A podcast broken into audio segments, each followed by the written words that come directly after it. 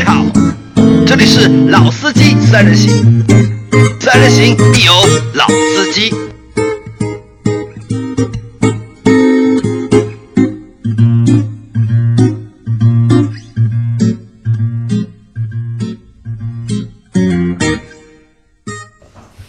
Hello，大家好，欢迎收听《老司机三人行》，我是杨磊。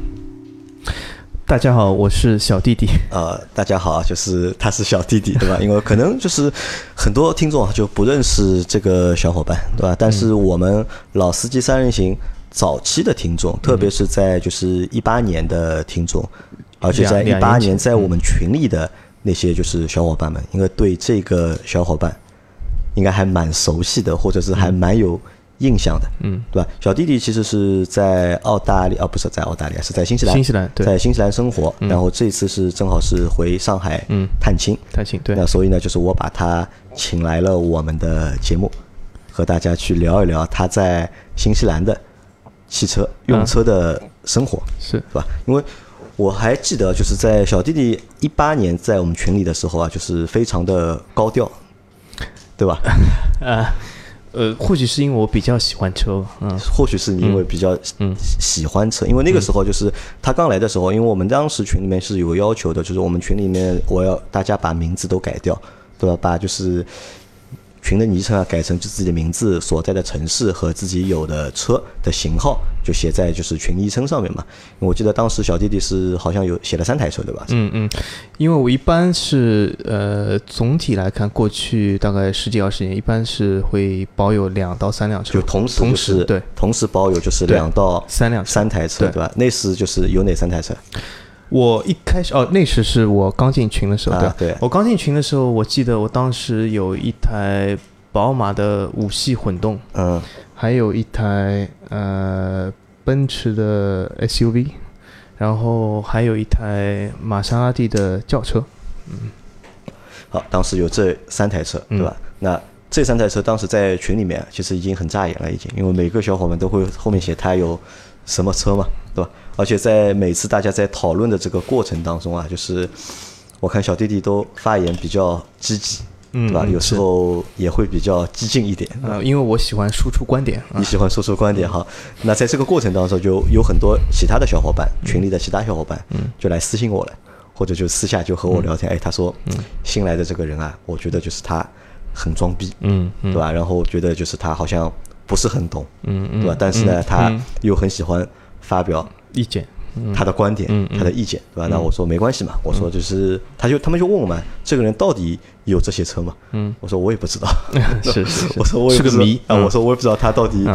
有哪些车，对吧？因为他是一个我们就是海外的听众嘛，嗯。而且他还蛮喜欢我们节目的，因为我们节目到目前为止啊，就是我收到过最长的评论或者是最长的建议，嗯，就是来自于我们的小弟弟，嗯，因为我记得当时你是发了个邮件给我，就是里面有一个附件嘛，嗯，有一个文档，对吧？大概里面有几千个字，嗯，就写的就是对于我们节目的就是观点和评价。我我还记得应该有一万七八千字，啊，有一万七八千字，对对对，因为我那个可以有字数显示，有字数显示嗯对。吧？啊，好，嗯。那这个是我们节目做到现在收到过最长的一条评论。嗯。那这是第一件嘛？第二件是当时小弟弟还自己去做了，就是有我们 Auto B B B 名字的衣服，对吧？嗯衣服对。虽然用的不是我们的 logo，但是嗯。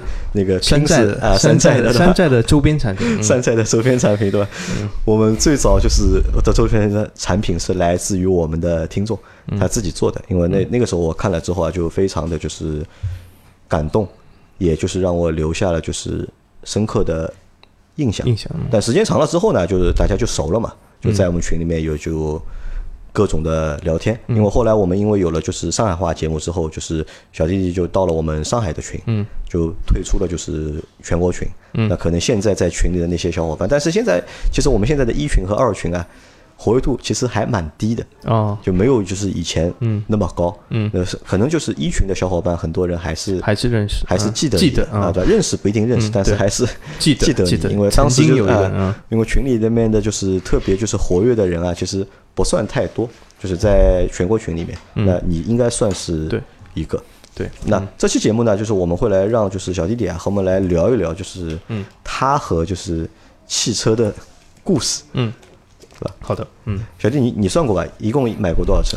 呃，已经算不清了，大概十几二十个吧。就十几二十台车。对对对，对吧嗯，你是从什么时候开始喜欢车这个东西的？我我其实呃以前在上海的时候还好，但是后来去新西兰，由于生活的需要，所以需要车。从那个时候就是开始比较关注这样东西，然后以后就发展成了呃我最大或许从某某种程度上说唯一的兴趣爱好。唯一的兴趣爱好，讲的有点夸张啊，听啊，上去。好，那也也说明生活很单调，就唯一生生活很单调，嗯对吧？那那个时候就是因为小弟之前还和我说，就是你爸爸是从事汽车行业的，是的，对吧？开始我还以为就是因为你受你爸爸的影响对影响喜欢，但其实啊不是的。完全没有。他在家里从来不说工作上的事，所以完全他和你他会和你聊车吗？不会，他不会和你聊车，完全。不会聊车。嗯那，到现在呢？因为你现在已经有了那么多车了嘛，他也是不聊的，他也不会和你聊车，他也不会去评价你买的这个车好那个车好。他从来不评价说啊，这个他也从来不会告诉我啊，你应该买那个车，不买那个车，从来不会的啊。不会的吧？这个我觉得还蛮有意思。那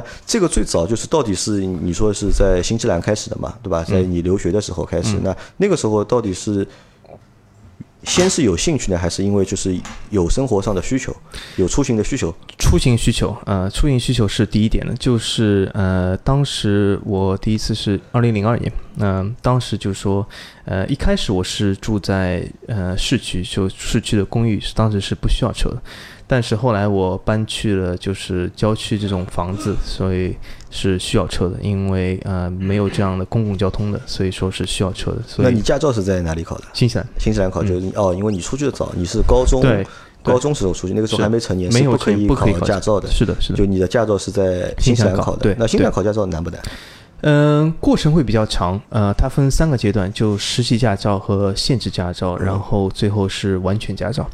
呃呃，实习驾照是呃去等于像有点像呃国内的这个呃笔试，笔试就是呃去考理论考交通规则，啊对，考交通规则，然后交通规则呢就考了通过以后呢，他就给你一个实习驾照，有了这个驾照以后呢，就是自己可以开车，呃，但是旁边必须要做一个完全驾照人，不论你什么时候开车，必须要做一个这样的人，要有陪驾，对吧？有陪驾，对，然后呢，一要开年多久啊？这个一年一年时间。对，那这个还蛮麻烦的啊。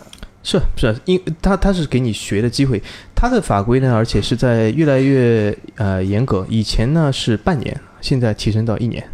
对，就是然后你一年以后呢，你就去可以考第一次路考，可以有一个限制驾照。呃，然后考完这个限制驾照呢，就是说你旁边不需要做一个陪驾。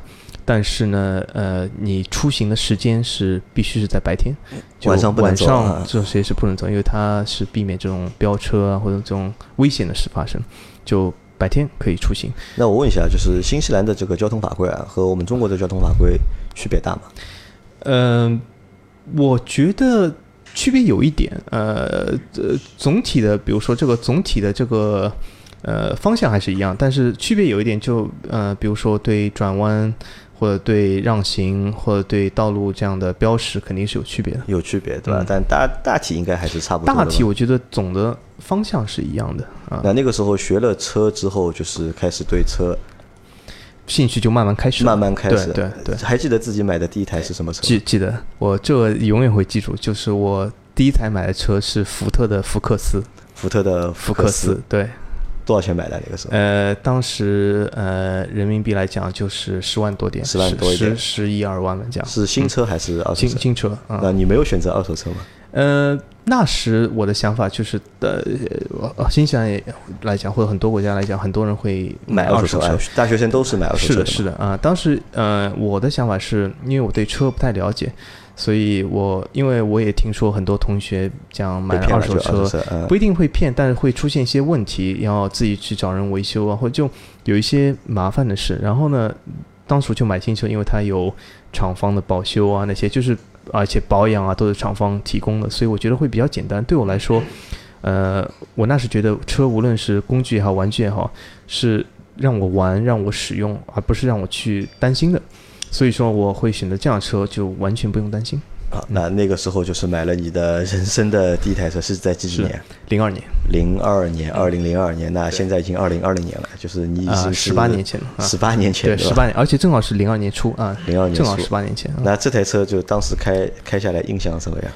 我当时其实没有觉得这台车有任何问题，我觉得你买的是自自动挡啊，自动的对自动挡的。呃，我觉得相当好，就呃，当时而且呃，福特福特其实不论是当时也好，现在也好，在新西兰是一个很主流的品牌，所以说它的各种呃这种店啊，或者是部件啊，还是相当多的，因为新西兰是不生产车的嘛，对吧？对它的车全部都是进口。进口的，对吧？那在新西兰市场，就是哪个品牌做的最大？呃，丰田应该是丰田啊对，，有有大众吗？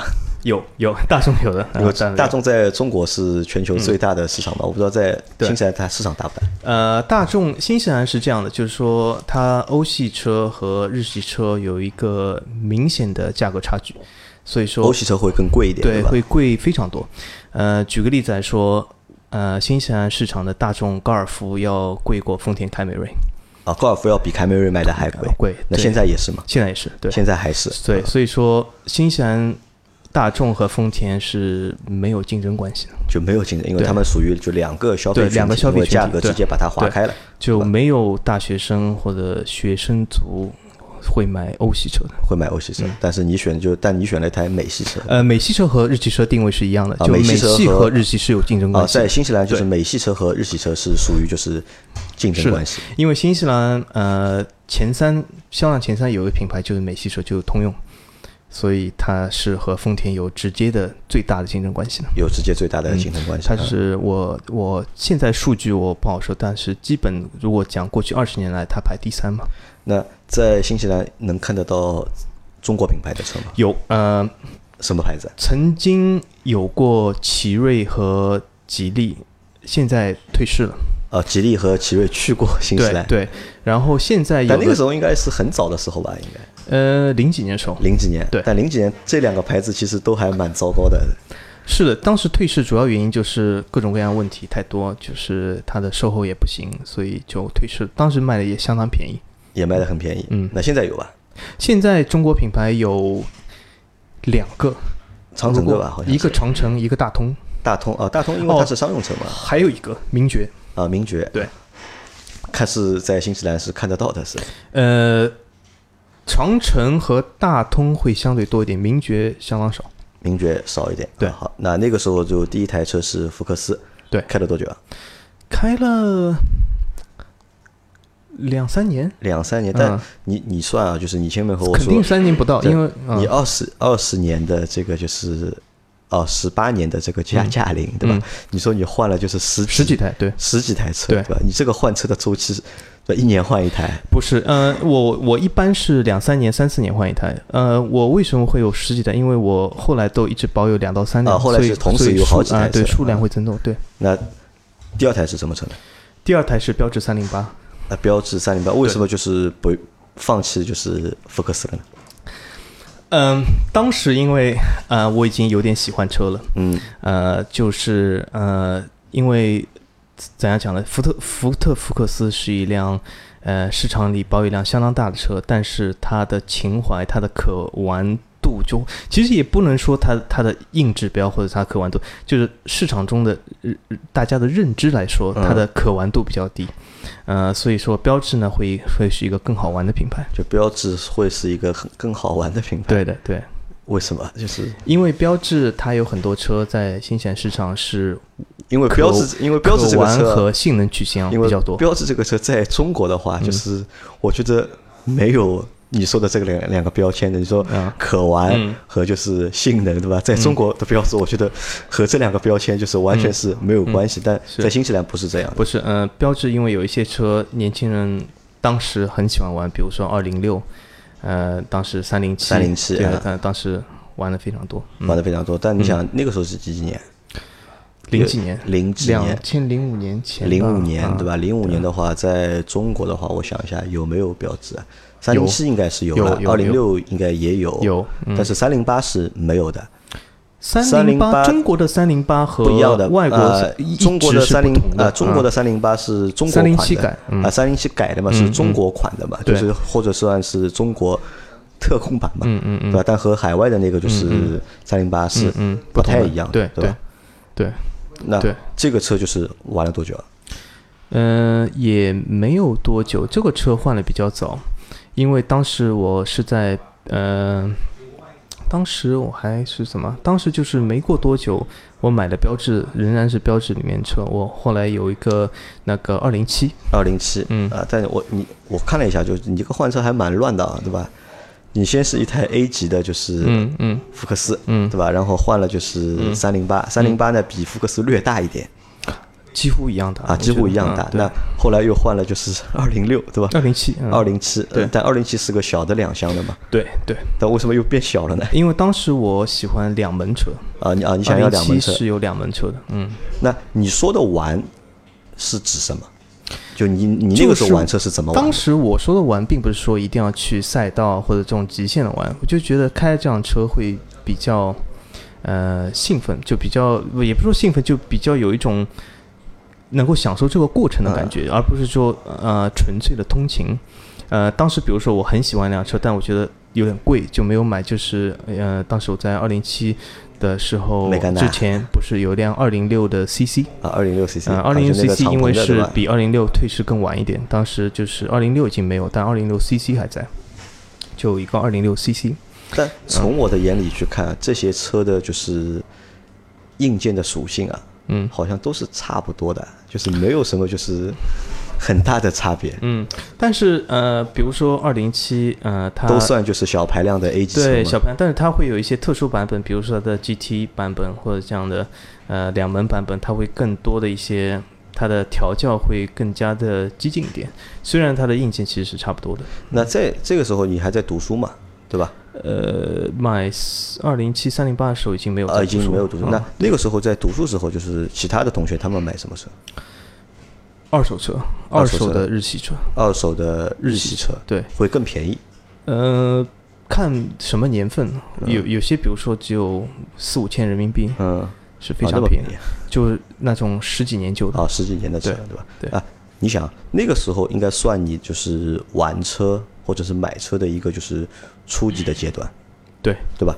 那个时候就是你想过吧？就是在你心里面有什么标准嘛？你要符合哪些要求，就算一台好车或者算一台你喜欢的车有？标准，就是我那时其实也可以说我不是那种呃非常硬核的这种汽车粉，嗯，呃，那时我对汽车最大的要求是好看。好看，嗯，这个好看不是说嗯是一种，比如说呃个人喜好的好看，就我觉得当时法系车设计特别好看，而且当时三零八，我有一点非常喜欢的，我不知道是不是它是全球第一个，它是有个全景天窗的，呃不是天窗，它是那种玻璃顶，对吧？全全玻璃顶，对、嗯。对，那时我买的时候把这个玻璃顶打开，下雨的时候我觉得特别好，特别好看啊！就那个时候就是你对。对车的一个就是硬指标嗯。是好看，对当时符合你的就甚至还有是审美。对，当时甚至还有吐槽说三零八这个玻璃不好，不能打开的。当时因为其他的这种呃天窗是可以打开，但它不是全景的。但但我相当喜欢这样。也相当喜欢这个。对，那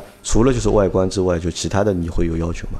对排量啊，没有，没有。当时我对机械的要求是相当低的，就我没有追求过大排量，或者是性能，或者说现在特别流行的直线加速啊，多多少百公里多少秒啊，我没有任何的这样的就只。看外观。对，看外观。那我觉得这个可能和大多数的小伙伴有点像的，就我们在就是买车的这个初级的这个阶段里面，就是可能就是考虑几个维度比较多一点。第一个是预算，嗯对吧？自己口袋里到底多少钱？嗯第二个呢就是品牌，嗯对吧？到底是选哪个牌子，对吧？到底是选日系的还是美系的还是欧系的，对吧？还有一个就是可能就是外观，嗯或者是你觉得这个车内饰啊、外观好看不好看，嗯嗯就不太会有太多的人在这个阶段去追求，嗯哎，这个性能对吧？一定要追求它有这个配置啊，或者它排量一定要多少，加速是对，多少，嗯。对吧？这个这个我觉得还和大家是差不多的。那那个时候你对品牌有有认知或者有偏好吗？有认知，也有偏好。就是我那个时候特别喜欢法系，特别喜欢法系。嗯我在法系那个时候，呃，卖出买买进过很多次。我还有一辆雪铁龙 C 三，那法系车对你的这个吸引力到底在就在外观吗？呃，我当时觉得法系只只有法系车是符合我对审美的要求的。就法系车能够符合你对对审美的这个要求。对那那个时候就是除了自己开车，对吧？那你是通过什么渠道去了解就是汽车的资讯或者是讯息的？呃，当时比较狭隘，当时就是说，因为当时的不论是国内的媒体也好，呃，海外媒体也好，都没有现在这么多。呃，当时主要还是通过杂志，通过杂志，对就汽车杂，基本是杂杂志，嗯、然后网站也相当少，呃，而且网站的内容嗯远没有现在这样丰富，就所谓的评测也没有这样丰富，都是列一些数据而已，就相当的其实原始枯阶段燥，对吧对对，主要是从我的当时杂志是非常有意思的，有很多图片，有很多他们的试驾的报告，主要是以杂志为主。我当时而且因为杂志而且相当贵，我都是去书店里面能够在那里看一天就看这杂志。啊，就它是开价的嘛，对，吧？开价的就直接在那里看了，在那里看，就不买回去，对对对对有杂志因为非常贵，对对吧？对。哎，那因为说到这里啊，就是我们正好来说一下这个你对就是汽车资讯啊或者汽车内容的，就是观看或者收听的一个习惯。因为嗯。你前面和我说嘛，你到现在其实还是保持着就是每天花很多时间在了解就是相关的就是是。汽车的嗯。资讯和就是内容，嗯。包括就是当年在听到我们节目之前，其实你已经在喜马拉雅上面听就是是。其他的就是汽车节目，嗯，对吧？那你能和我说一下，就是你现在关注哪些账号？喜马拉雅上，啊？喜马拉雅呃，我现在关注老司机三人行，嗯。呃，我看了最新的收听报告，嗯。我也是大部分时间都花在老司机三人身上，然后我还关注一些呃其他的号，呃，我比较喜欢一个号叫小编聊汽车，小编聊汽车也是喜马拉雅上的，喜马拉雅上的，然后我还喜欢呃那个呃什么小麦聊赛车，小麦聊赛车。嗯、，对，然后还有，呃，我还喜欢那个，呃，有个叫什么，呃，叫什么三人行，也是一个三人行类似的，叫我看一下啊，呃，叫聪明的买车人，也啊是三个人，聪明买车人聪明买车人。然后我还呃关注了那个啊，那个叫老麦聊汽车，不是小麦聊汽车，老啊老麦。麦聊汽车。然后我还呃关注了那个 G 卡刀逼刀。啊，给卡对吧？啊，给卡那嗯现给卡现在好像不更新了，好像呃很久没有更新了啊，对。然后我还关注那个呃那个叫什么呃百车全说百，车全说，嗯还有钉钉叨说叨啊，钉钉钉说汽车，车啊，当时一开始叫钉钉叨叨说汽车，啊后来改成钉钉说汽车。然后还有一个就是呃韩范韩范啊，对，那好像有几个好的节目你都关注了，对吧？啊，啊，他们的每期更新你都会听吗？不一定，呃，除了老司机三人行以外，我其他任何节目都不是每期都听，你是选择性收听的，我看标题的，对，啊，那我觉得这个是我们最吃亏的一件事情，就我们节目每期的标题起的都是最不负责任的，对吧？哦，或者都是不吸引人的。呃对对，或许会有，但但我觉得标题是一部分，有有些我我或许也错过了他们很多好的节目，因嗯为标题没有吸引到我，也有可能，嗯，那为什么那个时候会中意我们的节目？因为我觉得老司机三人行的节目，我觉得有几点做得特别好。就我第一次听老司机三人行节目，还是很久以前，当时讲了一期捷豹，呃，当时老司机三人行批评捷豹的营销像个马戏团一样，呃，当时我觉得非常的呃贴切的吧？贴，不不不仅是贴切，我觉得这个首先这个观点同意不同意两说，因为我我本人其实蛮喜欢捷豹，嗯，但是我觉得我很期待听到一些节目能够说出自己的观点，甚至是一些负面的观点，因为我觉得喜马拉雅上也也好，很多自媒体号也好，现在就是说都以正面宣传为主，就把节目都做成了一种宣传性节目，营销的营销性节目大了一点，所以我这也是我放弃的一些呃其他汽车的节目，就我以前也是都收听，但现在改为了就是选择呃选择性收听。但是因为我觉得他们的营销的成分占比实在太大了，啊、我我希望听到的是一种观点，而不是厂家的宣传。呃，那嗯。这是一方面，但是我一直觉得我们的节目做的其实不太好，因为我也之前和大家也说过嘛，如果给我们节目打分的话，对吧？可能我也只能给我们的节目打个五分，因为其实我在做节目的过程当中，我也是从两个角度的嘛。对，有时候我是会从就是从节目制作人的角度去看待我们的节目，有时候我也会从就是听众的角度去看待我们的节目。但不管我站在哪一个角度，我都只能给到我们的节目就是打一个五分。但我看到很多就是小伙伴就是对我们的节目评价好像还都蛮高的，对吧？所以我其实有时候我也会比较好奇啊，就是等因为你来了嘛，对吧？所以我想问一下，就是为什么就是会对我们节目比较认可或者喜欢？你前面说了一个是观点，对。吧？因为我们可能会输出一些就是我们自己的观点，因为这些观点我觉得，呃，怎么说呢？其实也是可能比较最直接的我们的一个就是心里的想法或者脑子里的一个想法，因为其实我们节目也没有人充值嘛，就是所以就是能够胡说八道或者想说什么就说什么。那关键是你比较喜欢，还喜欢什么呢？还喜欢很多点，嗯，就比如说还有就是这个节目它不仅说是不不会局限于有些节目，它只是说这个车好，这个车坏，这个评测或者这个车百公里多少或者怎么样，就完全或者这个车划不划算，这个车现在卖多少钱。我我想要知道的不是这些资讯类东西，我觉得是一种呃能够讲出一种观点，无论这种观点同不同意，我觉得是最重要的。就我我我喜欢听的是一种观点，而且还有还有一个就是这个节目，因为除了讲车本身以外，还讲和汽车相关的东西，相关东西包括很多东西，包括生活，包括日常，甚至包括一些统计类。就比如说我刚才讲的所有的节目，没有任何一个节目会讲车市每个月的销量，销量对吧？老司机每一次都会讲销量，这个销量讲。对我来说不是很枯燥的数据，因为如果这个节目是从头到底啊，就告诉你这个报数据销也没报数据是销一千，销两千，是你们对每个销量会有一句评测，而且这个评测这个评论调侃嘛，对，会调侃，或者是这个评论是一种观点的输出，而不是说，哦，这个车卖的好啊，这个车就是好，而是一种评论性的东西。嗯，那在整一个就是过程当中啊，就是你因为我们主播很多嘛，对吧？你比较喜欢我们哪几个主播？呃，我最喜欢呃那个呃，大部分我都挺喜欢。我最喜欢杨老板和张波啊，你知道最喜欢我和张波对吧？为什么？因为其实啊，在在我们这个主播的这个组合里面啊，就是我们自己就排过的，就定义过，就是其实我和张波两个属于他妈最不懂车的人。就我们两个对车的就是了解或者认知。可能比就是要比老周还有老倪还有阿 Q 要差蛮多哟。嗯，这或许是或许那个听友或者群友又要说我装逼，我我的观点是没有任何一个人比我更懂车，所以我不需不想也不需要听一个人来告诉我这个车到底怎么样，而是我需要听一种观点，我需要听一种。这个像杨老板、像张波这样的输出性的东西，而不是要听这辆车到底是好是坏啊？你觉得就是你是最懂车的，是那个人对吧？好，我我不同意啊，这个话，对大家开玩笑，就是因为每个人对自己的就是认知或者是定义都会不太一样，嗯，好吧？那么我们就这个就跳过。那音频的话就听这些，对吧？那视频你看什么？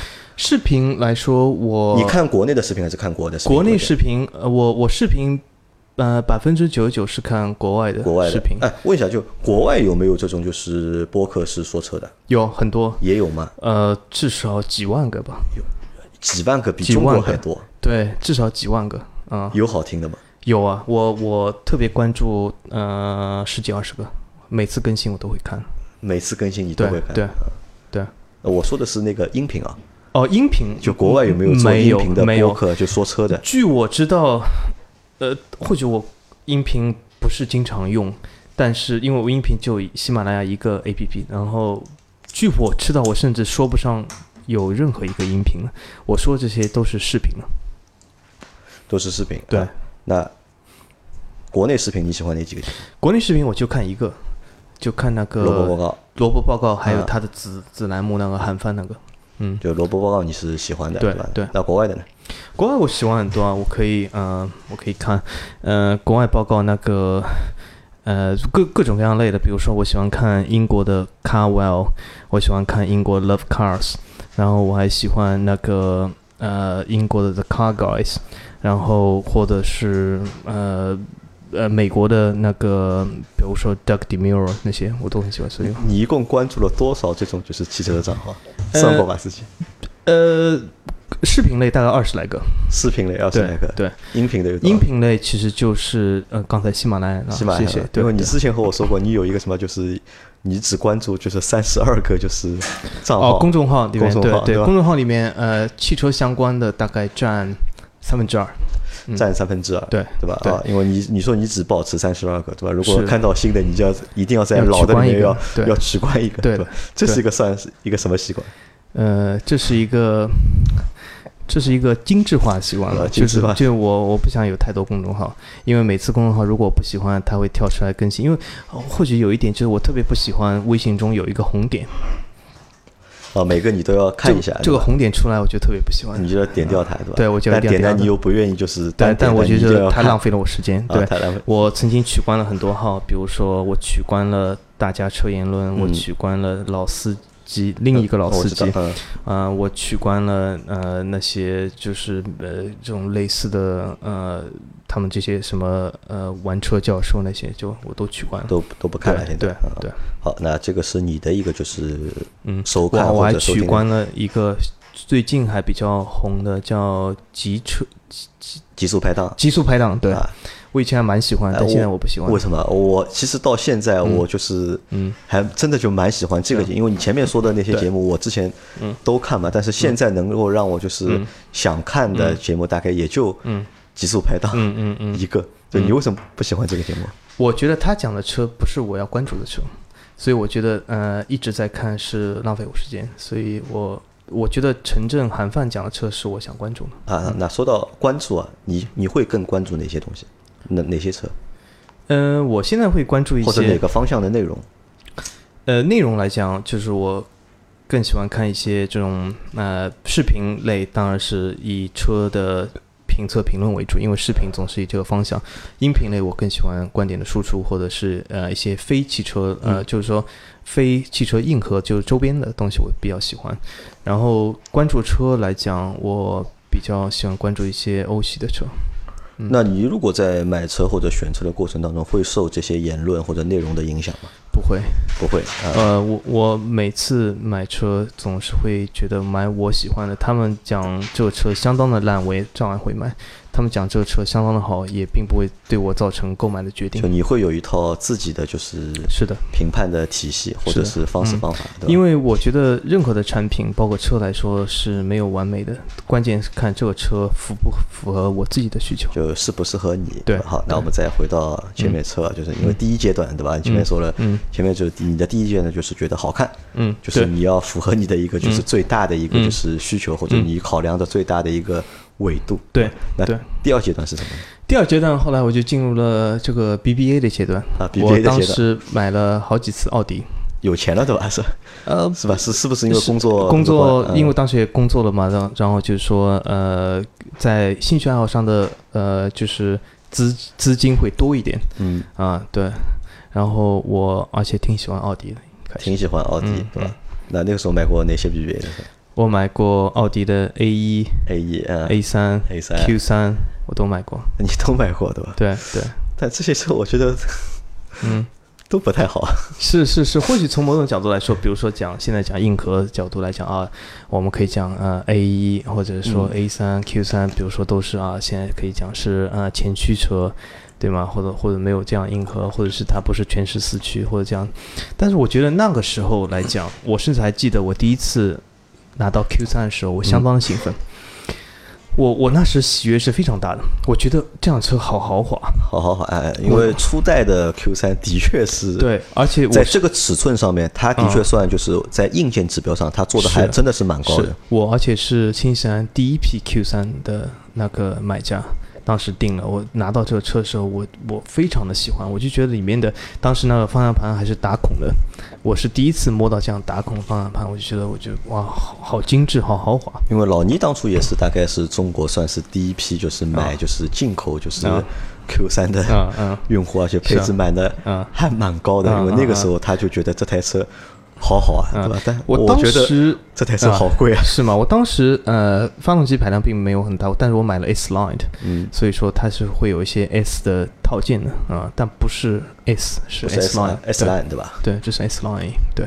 那那个时候就是那为什么就是除了就是因为你的收入提高了嘛，对吧？所以就是选车的就是这个等级可以上升，就是换到 BBA。嗯那除了这个之外，还有比其他原因吗？其他原因就是当时我对车的精致程度有了关注了。就一开始我只是觉得这个外观相当好啊，这个精致程度是指什么？呃，里面的内饰、里面的做工、做工对，呃，我当时就觉得，呃，奥迪以下品牌好像做工不够精致，我就觉得它的皮质啊或者它做工不够精致。那在你在第一阶段的时候，你向往过这些品牌吗？没有，没有向往过。当时我甚至没有就是说任何想买的冲动，呃，因为比如说讲新西兰，它二手车是很丰富的，呃，比如说你买一辆新的福克斯，完全可以买一个二手的奥迪，但是我没有关注过，呃，一一个是我觉得就是说我对车。有另外一个观点，就是我还是挺喜欢新的东西，就新的，就我我不会因为一个品牌去买一个呃、很老的东西，它的嗯里面的配备都是很久以前的。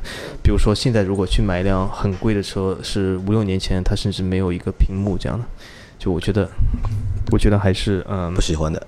不太喜欢的。啊嗯，那我觉得这点我觉得还蛮有意思的，和大家可能就这个就不太一样了。其实我们在买车的初级的阶段的时候，虽然说可能是因为预算的关系，嗯。选择了一台我们买得起的车，嗯。但是大家的心里面，对吧，都有一台 Dream Car，、嗯。或者都有一个自己想购但是购不到的一个品牌或者是一个车型。我一直有很多 Dream Car，而且我认为我大部分 Dream Car 都没有购买，或者不说大部分，或者全部的 Dream Car 都没有购买过，但是都不是和品牌相关。当时我以前最喜欢的一辆车，我以前最喜欢就是206 CC，是我的 Dream Car。我有个邻居有，我每次看他太阳出来的时候开喷的那个感觉，我一直在这个窗口上看，我很喜欢。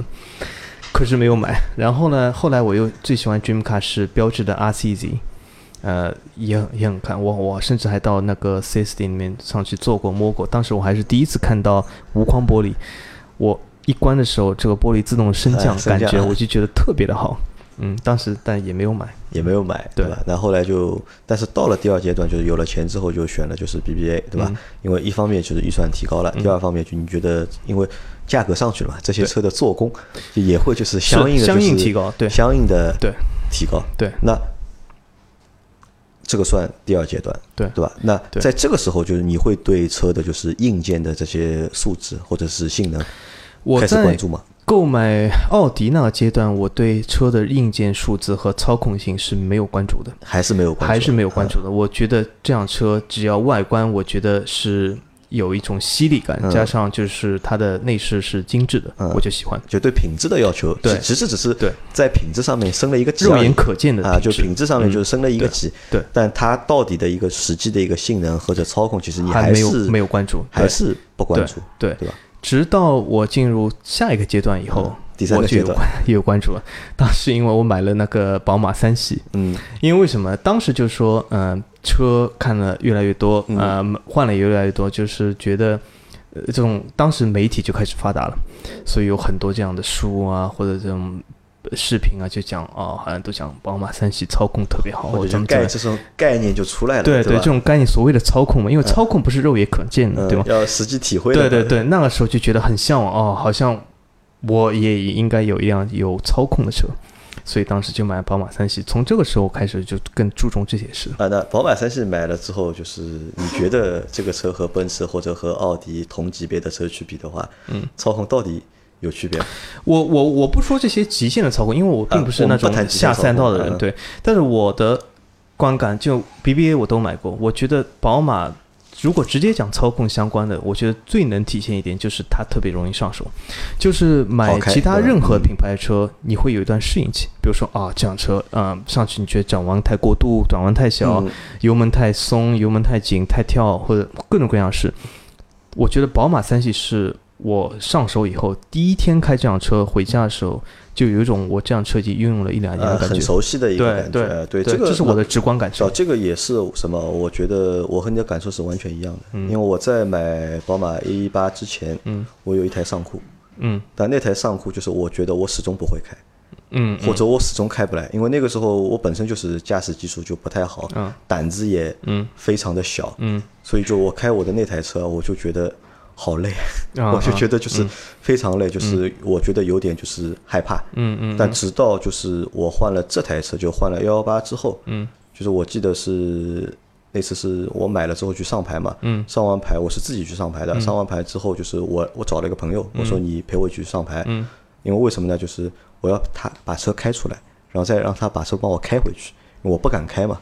但我回去的路上，我那个朋友就和我说：“你试试看吧，嗯，对吧？”我觉得他觉得开车是一件很简单的事，但是在那个阶段，我觉得开车对我来说是一件很难的事。嗯就我想开，但是我又不敢开，不能驾驭它，啊、对，对的，我觉得就各种嗯各种问题。嗯后来他说，反正现在离你家已经很近了，对吧？你你开一下，我让我也看一下，我来看一下你到底问题出在哪里。嗯嗯那后来我就开了，知道吧？就这台车我就坐上去，就直接就开回家了。嗯到家之后，哎他说你不是会开的吗？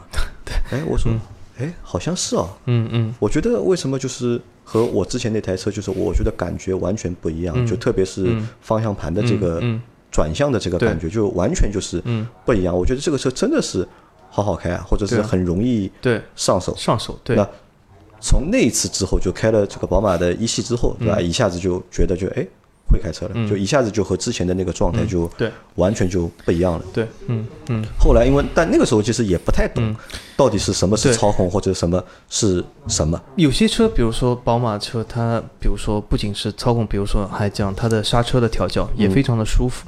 就我讲舒服，不是说一定刹车要软要硬，嗯。就它在你刹下去的感觉，给你反馈给你的刹车是一样的，不会像有些车，比如说我讲玛莎拉蒂车，每次刹车都有撞墙感觉，就一刹就像你撞了墙一样，所以这种刹车调教是非常不好的。所以我就觉得宝马它的呃，我觉得它给我的操控感是体现在这里。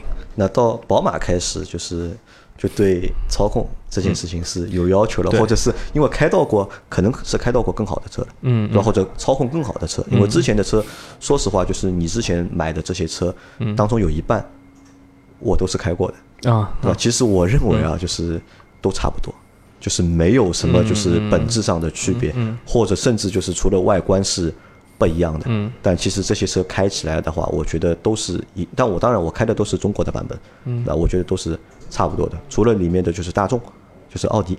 对吧？奥迪可能就是开起来，我觉得也蛮好开的。嗯就大众的车，我觉得上手也是比较简单的一台车。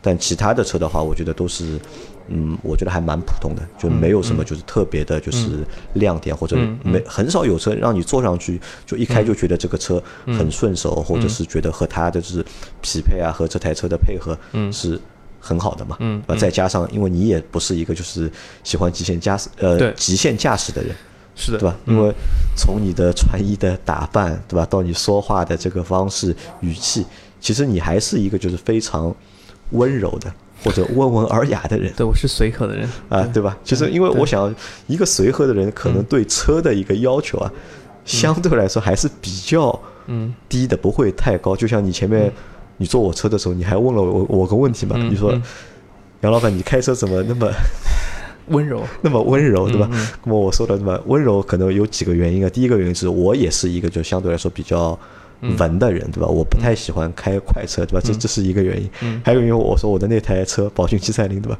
也开不快，对吧？嗯。你你真的想就开快点也没用，那所以我也是保持着一个就是相对来说开车对车的这个性能。要求不是嗯。太高，我觉得就是开着舒服，嗯。我人和这个车沟通起来简单方便，嗯。就对。OK 了嘛，对。对吧？好，那可能这点和你是像的，但是到后面的话，就我觉得你就这个路就越走越宽，或者是越走越偏了，就。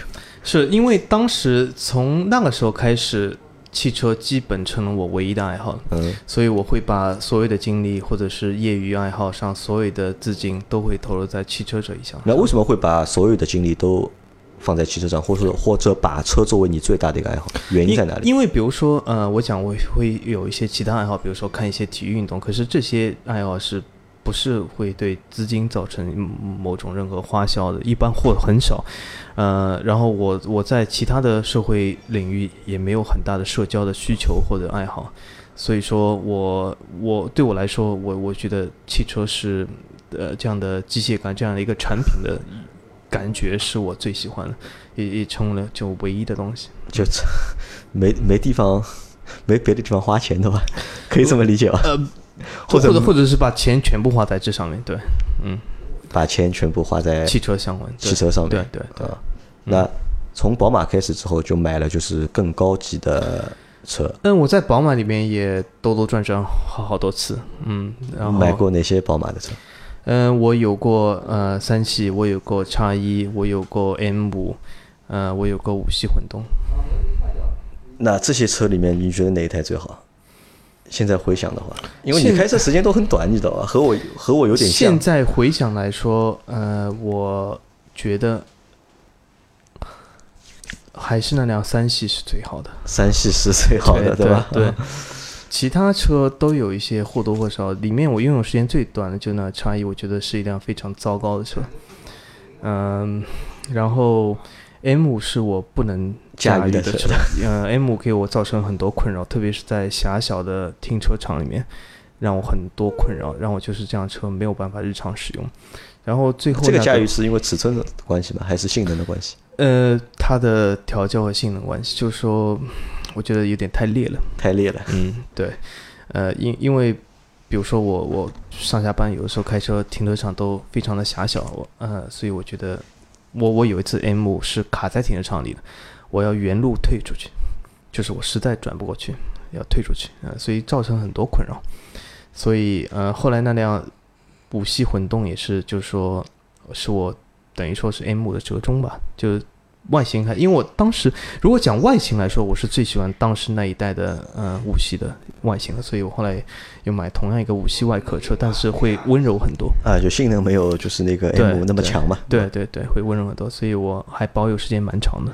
但是你看，但你到后面选的车，其实性能也不差。对，当时因为怎么说呢？我虽然不是说一个追求极致性的人，但是因为看汽车媒体越来越多，总有那么两下子想体会一下所谓的这种性能，嗯，所以说会更加趋向于这些，会或者更喜欢大排量的东西吧。那是什从什么时候开始买那些就是更更高级的品牌？因为对我们普通人来说，BBA 可能就是一个哦上限了嘛？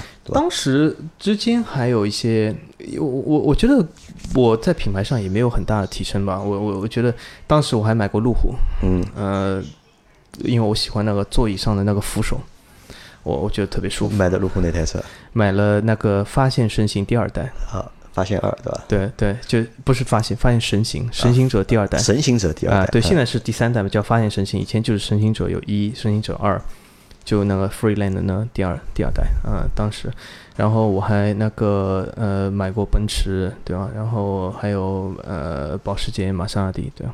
但基本在品牌上没有很大提升，保时捷和玛莎拉蒂就是超过 BBA 的嘛，在品牌上面其实是超过的嘛呃是略微吧，对吧？啊。嗯，那后来怎么会考虑到买更高级的品牌？呃，因为我过去很多年来，大概十年，在 BBA 里面，我觉得嗯我兜的时间太长了。那、我觉得 BBA 对我来说有一点厌倦了，所以我不太想要 BBA 产品，因为它的产品虽然是不同的车型。但它的内置的系统，它的内饰的风格仍然是一样的，就有点厌倦感了对那在这个过程当中，除了就是自己的就是收入的提高嗯和对车的认知的变化，对吧？嗯需求发生变化了嘛，能够选就是更好的车或者是不同的车。嗯那在其他的方面会有影响吗？就比如说，就是因为你买的后面买过那个玛莎拉蒂，嗯，像现在你有那个就是保时捷的凯宴，对，对吧？那这两个车其实都是高级品牌，那有没有在这种就是品牌的这种虚荣心上面啊，就是想过这种问题？嗯，当时想就是说，是不是这些品牌能够提供给我超越 BBA 的东西？嗯，呃，但是我觉得应该是没有很大，没有很大，因为嗯我觉得这两个品牌和 BBA 的高端线还是很接近的，和 AMG M 和 RS 还是很接近的，所以并没有完全的超越 BBA。我觉得是这两个品牌，我觉得更像，如果是和 PBA 同公司，更像是一种运动部门的延伸，并不是一种超越。我觉得。那考虑过社交属性吗？我不知道，因为在新西兰的话，就是买车考虑社交属性嘛。呃，或许会吧，但是我觉得社交属性，车的社交属性，据我个人看是非常的弱的。为什么呢？因为比如说新西兰，很少有人知道我开什么车，因为比如说每天去上班，把车停在停车场，是走进办公室，不是把车停在办公室里面的，对吗？所以几乎没有人知道我是开什么车。就同事之间不会讨论吧？同事之间会讨论，会讨论，但是，呃，讨论喜欢车的人，在只有喜欢车人才会讨论车。因为我我有这样的一个经历啊，就是我们的办公室或者我们同事，就平时我们在办公室的时候，讨论最多的可能就是车，啊，是啊，就我我所以大家一直会讨论。但我不新西兰新西兰同事这样，如果这个同事是不喜欢车的，嗯那他从来不会说一句车的。嗯喜欢车的人呢，他往往对品牌的意识是非常薄弱的。就喜欢车的人，他甚至比如说他会觉得雷诺梅干娜会比玛莎拉蒂更好，对，是因为他是从喜欢车的角度来讲，所以比如说他并不会因为某个品牌会对某个车特别感兴趣，但不喜欢车的人，他本来就不太会讨论这件事。好，那在这个过程当中，就是你之前和我们分享了很多事情嘛，嗯对吧？当中有一件事情是这样的，你说就是因为你买车一般都保有它两年时间两三年、三四年，就两到四年，嗯然后就嗯就换掉，对，对吧？那这个考虑过成本问题吗？嗯，我我我的看法是这样，因为其实每个人来说，呃，资金都是有限的，嗯都是在有限的资金内想去做一些自己喜欢的事。那么，我觉得我因为没有其他很多的兴趣爱好，没有很多其他的花销，我觉得所以把这个钱投入在汽车里面，我认为是一件很值得的事。呃，因为我并不把汽车作为一种理财产品，就我并不认为，比如说呃卖掉以后这笔钱属于亏损，我觉得这是一笔使用的经费，所以我并不会觉得呃这是一种呃亏损或者是从理财角度去看这件事，因为我觉得这是一种对我兴趣爱好的投资。呃，讲一个例子来说，每个人讲啊、比如说我一辆车买来三年卖走会剩余多少钱，亏掉多少钱，但是有没有人会觉得我去美国旅游一次我亏掉多少钱？很少有人这样讲，或者讲我们去一个饭店吃饭，吃完以后这餐饭三百块钱，我是不是亏掉三百块？并不是这样。其实从这个角度来讲，汽车是一个道理，就是你在拥有它的三年里面，你也消费使用了它，这是一种使用费用。那你家里人是怎么看待你买车这个事情呢？你嗯老婆怎么看待的？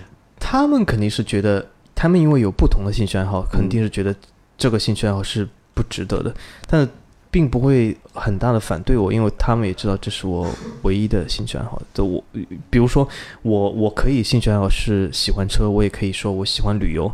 我如果每年出去旅游三四次、十次，花掉同样的钱，或许从我的角度来说，我也会觉得不值得。但是这是个人的喜好不同嘛？个人的喜好不同。对啊，对啊。但你还说过另外一件事情啊，就是你说你对养车、修车这件事情嗯完全没有、没有兴趣，是，对吧？因为我们有另外一个节目嘛，叫嗯《老秦汽修杂谈》嘛。你说这是我们唯一一个你不听的是的，节目，是的，嗯呃，但我们节目的 slogan 是嗯“养车修车乐趣多”，对嗯吧？，对对，我关注了和订阅了，也听每一期老司机的所有子节目，嗯除了老秦汽修杂谈，因为我对汽修或者养车、修车，呃，没有兴趣。我我我我的看法是，车无论是要保养也好，有问题也好，嗯我要做的唯一一件事就是这个行车电脑告诉我干嘛，我就干嘛。行车电脑告诉我要去保养了，我就把这个车给 4S。行车电脑告诉我有个东西坏了，我就给 4S。所以我从来不考虑这个车，呃，在 4S 店以外要干什么事。就你只想用它，是的，我只想使用它，无论是玩也好，不通勤也好，想做其他的事情。对，不想做其他任何的事。对，所以比如说，我也不喜欢去，比如说为了更换一些呃呃就磨损品，比如说轮胎或者什么东西去去一些非 4S 店以外的事，我总是给 4S 店让他们代理就全部的事。那你会去研究这个东西吧？比如说轮胎用什么轮胎，可能它的性能更好，对吧？呃，这个会，使用的体验会更好。这个会，因为呃很多车它的选装的呃范围还是很大，所以说比如说可以选装什么样的轮胎，所以这个时候还是要需要有一些呃看法的，就特特别是嗯每个车它在购买的时候呃多少尺寸的轮毂配什么样的轮胎都是需要自己选择的，所以这是需要自己这个你还是会去研究的，对对对吧？对会研究但你是怎么看待电动车的，电动车，对吧？因为我嗯觉得对你的工作或者是嗯你的收入，对吧？嗯，理论上应该会买一台就是电动车。是的，呃，我其实对电动车还蛮感兴趣的。嗯，我我我觉得，嗯、电动车是一种不同的东西，我对电动车完全不排斥，而且我没有里里程焦虑，所以而且我可以安装充电桩，但是到现在你没有购买过一台电动车，原因在哪里？这是有非常大的实际原因的，就是说我其实很喜欢特斯拉，嗯，呃，但是我从来没有购买特斯拉，主要原因是觉得它不好看。特斯拉在呃新西兰的售后是有严重问题的，就它因为那里销量相对来说比较少，它的售后是很薄弱的。呃，它的部件的时呃时间，它的维修，就比如讲我我我之前讲我不关注这种售后事，但是我需要有人帮你把这有人帮我解决掉，嗯解决掉，而且在我需要时间内，就比如说其他店它提供代步车，对我我我的交通的出行，我的平时使用是不能受到任何影响。可是特斯拉在代步车的数量上，在部件的储存上都是有严重问题的。就售后就是觉得跟不上，是所以你没有选择这个车。是的，是的，就是它的售后是有呃很还没有跟上来，而且特斯拉的呃各种各样问题也比较多。呃，我我虽然我对小毛病那些并不建议，因为我觉得如果一辆车它每次出现毛病，它能在当天给我一辆代步车，它能在我想要它的时间内修复完，我并不建议。但特斯拉的问题就是它有很多小毛病，但是在当天是没法修复的。那你算是一个就是非常爱车的人，或者非常喜欢车的人。那车对你来说，你觉得到底是是什么？我觉得车是因为很多人说嗯车是老婆，对吧？或者车是情人，对吧？车对你来说算什么？我觉得车是，我应该是超越玩具的一样拥有的感情的一样东西吧。因为我对我车的呃，虽然我不不去参加车的保养维修，但是我对我车的平时的维护是非常看重的。呃，我不在车上吃任何东西，我车上没有任何一个脏的灰尘或者是杂物。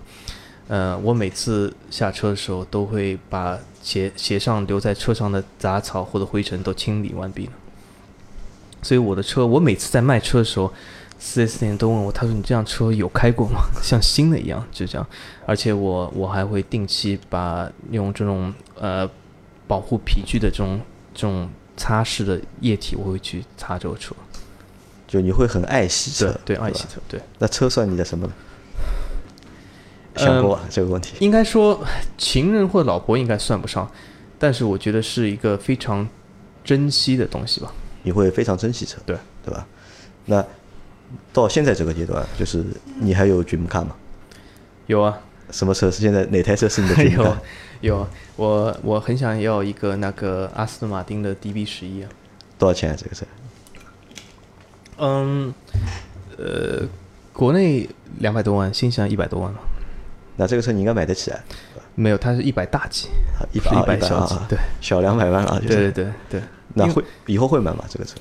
或许不会吧，或许不会。呃，也大大概率不会，因为我其实还从来没有买过我 Dream Car，都是由于种种原因，其实没有购买。对但想会想，但不一定会想去买。我会不断的看这个视频，或许我比我或许会比 DB 十一的车主更了解 DB 十一，但是我 就是一直没有这个购买的。其实它的价格也非常贵，但是但是其实我这些 Dream Car 共通点都都在那个节点的时候都超出我的预算。哎，那如果就是我们要去总结一下或者提炼一下你自己的这个就是对车的这个价值观的话，嗯，你能够总结得出来吗？我对车的价值观就是，这是我的兴趣爱好，是一个玩具，所以我希望它是能够让我一直使用的东西，而不要让我是让我用但不让我操心的东西。这是我就你愿意花钱，但是你不愿意操心，对对吧？能够满足你，但是不要让你操心，是的对吧？只要在你预算允许的情况下面对，你就会对，选择它。而而且我一般买的车会在预算范围更小，嗯，就我一般买车会在预算的百分之七八十，因为我要留出一些空间给这个车日后养护。啊，做保养用，对对吧？啊因为前面你还说过一句话，就是说过，就是你觉得你比任何人都更懂车，啊，是对吧？啊，对，懂在哪里？嗯，懂在因为为什么？我就告诉懂在，你这期节目我们放出去之后，对吧？会有很多差评，我觉得下面肯定会有很多对差评的。对对，一定一定。但这是我的这个一概的输出性的这种观点是这样子，我我我我我我非常确定会有这样的，但是我的我认为我比任何人懂车在几点体现嘛，一个是对车本身的这个性能或者硬件数据上。我非常了解，对车的结构，呃，它的本身的这个呃硬件结构上，我非常了解。还有就是我去开过很多车，就体验过体验过很多车，就比如说有些车我从来没有买过，但是我去体验过。呃，比如说我体验过 BBA、路虎、捷豹很多很多车，不是我每次买，但是因为呃每一次有新车上市，4S 店都会联系我，让我去试驾。呃，一次试驾一般两到三天，或者长的时候一个礼拜。为什么这种试驾可以那么长？就呃国外的四 S 是把车借给你试驾的吗？对他们希望我开，然后希望我买，然后就说，而且有的时候我去维修的时候，呃，这个部件如果当天不能，他们会给从其他地方嗯运代步车，呃，是可以选择的，所以我往往会选择我比较想开的车，所以我开过，我虽然只买过这些车，但我开过更多更多的车。就你体验过更多，所以你会觉得你比更呃大多数人就体验的更多嘛，会了解的会更多一些。是，比如讲捷豹，我本人没有买过，但是我开过捷豹的叉 F、叉 E、叉 J、F Pace、E Pace、I Pace，我都开过。那节目快结束了嗯啊，最后问你个问题啊，就是你会考虑买自主品牌的车吗？自主品牌或者车，自主品牌要做到什么程度，你才会去考虑买？说句实话，我我有一款很喜欢的自主品牌车，哪一款？广汽传祺 GS 八。广汽传祺 GS 八？你为什么喜欢这个车我？可以说这么具体，因为这款车我非常喜欢。嗯，嗯、我我我也如果群友或者听友真的要我推荐的话，自主品牌我会推荐这样的，因为这款车的外观是是我个人认为自主品牌里面最好看。就做大 SUV 里面最好看的一台最。好看，主要原因是在于它的前脸，它那个四格灯，它那四格嗯方格的灯我特别喜欢。特别喜欢我觉得这是做出了优雅，做出了那种真正的我认可的外观的优雅。因为很多自主品牌或者很多其实不止自主品牌和自品牌进口，它有些外观我觉得是不及格的，是很丑的，呃，相当丑。但是有很多车更不用说优雅，我觉得是相当丑的。但是广汽传祺 GS 八我非常喜欢。你的那个驾照在中国可以用吗？呃，要翻译，呃，有翻译有有有个我我我以前中学有个同学，他就在这个呃单位里工作，就是叫什么海外什么什么什么中心对吧？什么东西在可以翻译对。那我觉得如果你要有机会的话，你可以去 试驾一下这台车，因为你在上海要停留蛮长时间嘛。啊，有可以找个机会。上海，可是我发现很少有有有有汽传祺车。什么有有这个车，我和老周我们在一八年的时候我们去试驾过。GS 八？啊，GS 八。哦是吗？啊，我觉得路上有些其他外地城市，我看到有 GS 四，啊但，GS 卖的还蛮多的。像很少啊看到呃，你我觉得有兴趣的话，你可以去啊。尝试一下。这辆车好吗？开始呃，不太好。不太好，但我我觉得为了这个车的外观，我愿意牺牲里面的东西。就你你这个是你愿意的，吧？对对，因为我觉得它非常好看。嗯嗯，好，那我们这期节目啊差不多就到这里。好就是也感谢小弟弟，就是和我们分享了你的就是买车或者是用车或者对汽车的这个就是价值的一个分享，嗯，对吧？我相信啊，就是有很多小伙伴听了这期节目之后，就可能会对你不认同，嗯，对吧肯定。那么也嗯可能会对你认同。那我我我想是这样说，我认为呢，就是每个人对吧，他都有他自己喜欢的东西，嗯，而且他大家喜欢每一样东西，可都是因为里面的某一个点或者几个点而去喜欢它。但一样东西里面可能会有很多个点，嗯，对吧？可能大家都喜欢车，但你喜欢的是前面两个点，但我喜欢的是后面两个点，嗯。但我觉得这个都不重要，嗯。对吧？只要大家在这个过程当中能够找到自己嗯喜欢的那个点，我觉得真正的喜欢对我来说，或者对很多人来说，我认为是这样，就是你在开这辆车去通勤或者去任何地方的时候，是一种享受的过程，这是真正的喜欢。呃，我每辆车在我喜欢的时候，我从来没有觉得去任何地方是一个漫长的过程，我都认为这个地方享受太短，甚至我还抱怨过我家里住的离上班地方太近，因为我希望多开一点时间车。呃，但是当一个时候我开这辆车，我觉得是没有这种喜欢的感觉，我觉得是在浪费时间，或者是期待早点到达目的地的时候，我认为这辆车就有问题了？就你就不喜欢它了，是的，这辆车就需要到换的时候了。啊，我觉得这个还蛮有意思的，也是就是我觉得很多就是消费者或者是汽车用户，对吧？我觉得也会有和你同样的想法，好吧？那我们这期节目就到这里，感谢大家的收听，感谢大家收听，也感谢小弟弟和我们的分享，谢谢大家。嗯，拜拜。